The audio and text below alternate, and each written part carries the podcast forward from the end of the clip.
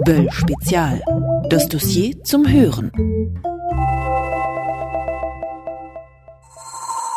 Ein Tweet verbreitet sich innerhalb von wenigen Sekunden millionenfach und beeinflusst das Stimmungsbild im Netz. Eine Protestwelle entsteht. Dahinter verbergen sich aber oft keine Menschen, sondern Computerprogramme, sogenannte Social Bots. In unserer vierteiligen Serie zum digitalen Wahlkampf haben wir bereits über die sogenannte Filterbubble gesprochen.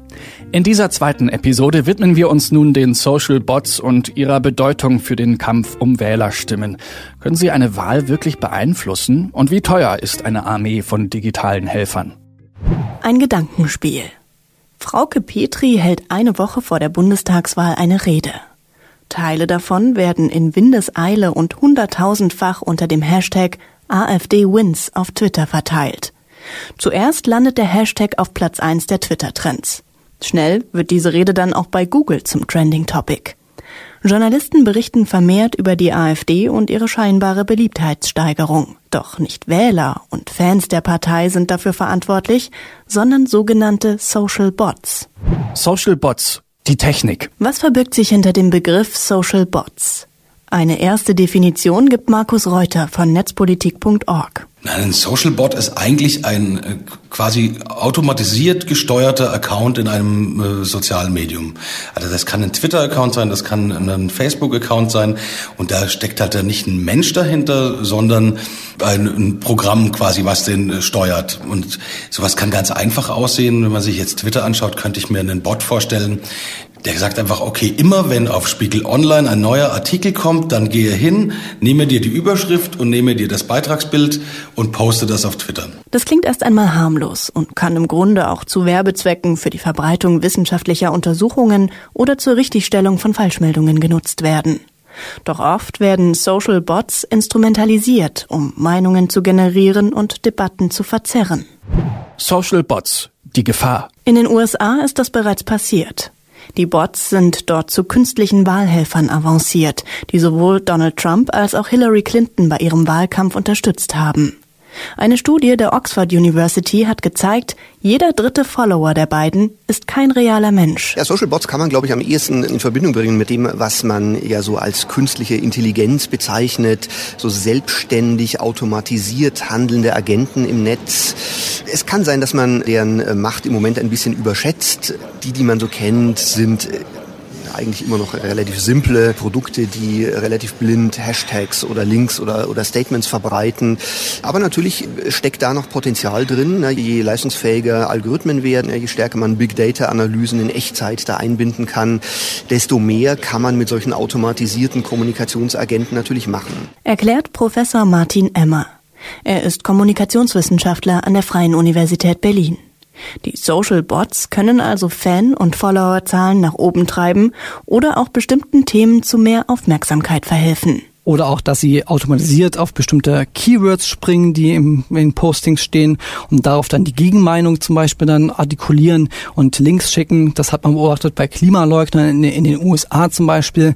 Die sind auf alle Tweets gesprungen, wo irgendetwas mit Klimawandel stand und haben gesagt, das ist alles Unfug. Hier gibt es eine Studie, da ist der Link, dass es keinen Klimawandel gibt. Der Hamburger Politikberater und Blogger Martin Fuchs. Aber noch eine Überlegung spielt in dieser Debatte eine entscheidende Rolle. Was kann man mit 100 Euro im Wahlkampf machen? Ein paar Plakate kleben und vielleicht noch ein paar Stifte bedrucken.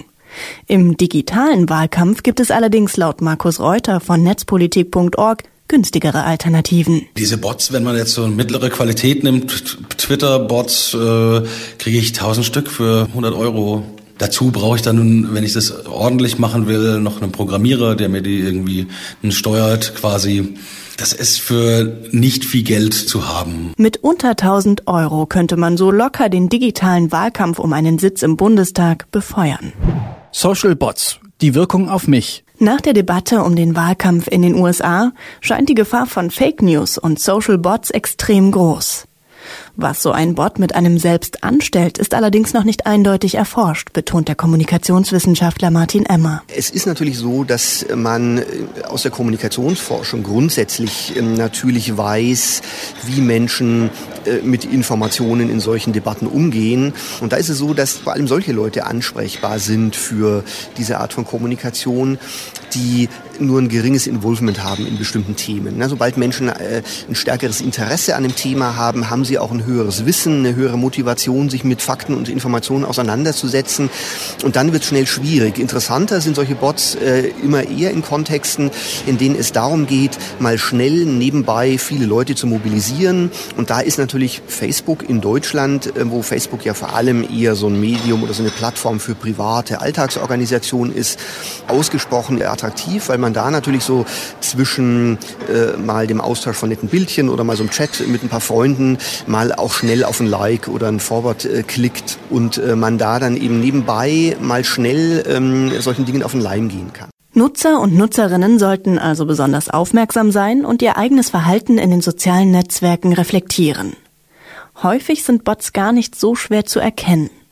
Viele haben zum Beispiel keine richtigen Profilbilder, posten nichts von allein, sondern retweeten nur und vollführen bis zu 200 Aktionen am Tag auf sozialen Netzwerken. Social Bots, hilft ein Verbot? Doch können die User von sozialen Netzwerken den Kampf gegen die Social Bots alleine aufnehmen? Oder sollte die Politik Plattformen in die Pflicht nehmen? Ich glaube nicht, dass Nutzer ähm, das verhindern können. Das ist eigentlich eine Aufgabe der Plattformbetreiber, ähm, solche Dinge automatisiert zu erkennen und dann eben auch diese Accounts abzuschalten. Also Bots sind ja natürlich ähm, vor allem bei Twitter aktiv. Twitter hat generell leider ein Problem damit, ähm, auf ähm, all die Dinge, die da eben so falsch laufen, zu reagieren. Und das ist natürlich ein Problem. Insofern ähm, ja, liegt, die, liegt die Verantwortung tatsächlich dort, aber inwiefern sie dem nachkommen werden, ist natürlich fraglich erklärt Caroline Schwarz. Sie ist eine der Gründerinnen der Hoaxmap. Die Plattform kümmert sich darum, dass Falschmeldungen über Geflüchtete entlarvt werden. Auch Bildblog oder Botswatch beschäftigen sich regelmäßig mit Social Bots und der Weiterverbreitung von sogenannten Fake News. Diese generell zu verbieten bzw. sie zu zensieren, hält Markus Reuter von netzpolitik.org für falsch. Der Begriff der Fake News, der erst seit ein paar Monaten existiert, ist jetzt schon so entwertet, weil er alles heißt, dass man ihn eigentlich äh, schon wieder begraben sollte. Also ich glaube, das ist dann wichtiger zu sagen, okay, das ist eine Lüge, das ist ein Gerücht, das ist das wieder so zu benennen.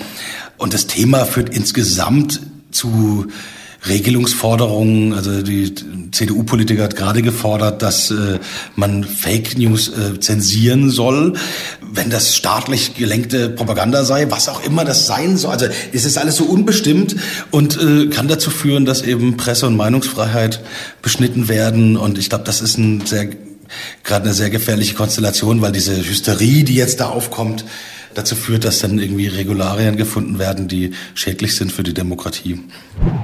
Social Bots. Was lernen wir daraus? Jede und jeder Einzelne sollte also stärker hinterfragen, was er retweetet, liked oder wem er in den sozialen Netzwerken seine Aufmerksamkeit schenkt.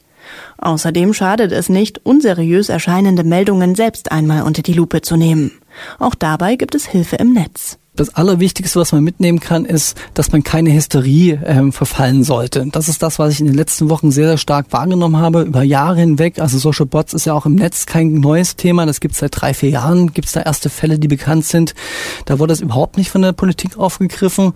Und jetzt gab es ein, eine Rede von Angela Merkel auf dem JU-Parteitag in Paderborn. Und seitdem habe ich das Gefühl, dass die Politik wie ein kopfloses Huhn durch die Gegend rennt und ganz hysterisch sagt, wir müssen irgendwas machen gegen Social Bots betont der Politikberater und Blogger Martin Fuchs. Insgesamt wird deutlich, dass die Experten ein Verbot für sinnlos und falsch erachten. Vielmehr sollten Plattformen selbst mehr Verantwortung übernehmen und Falschmeldungen und Social-Bot-Aktivitäten kennzeichnen. Aber auch die Nutzer und Nutzerinnen sollten jede Meldung kritisch hinterfragen, vor allem wenn eine Kontrollinstanz fehlt. Das Böll-Spezial zu Social Bots im digitalen Wahlkampf. In der nächsten Episode geht es dann um Trolle und Evangelisten.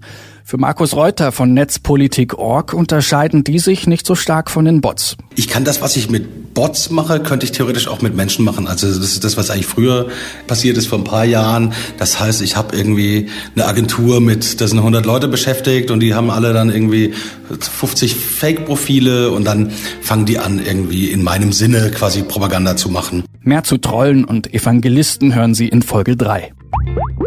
Böll Spezial. Das Dossier zum Hören.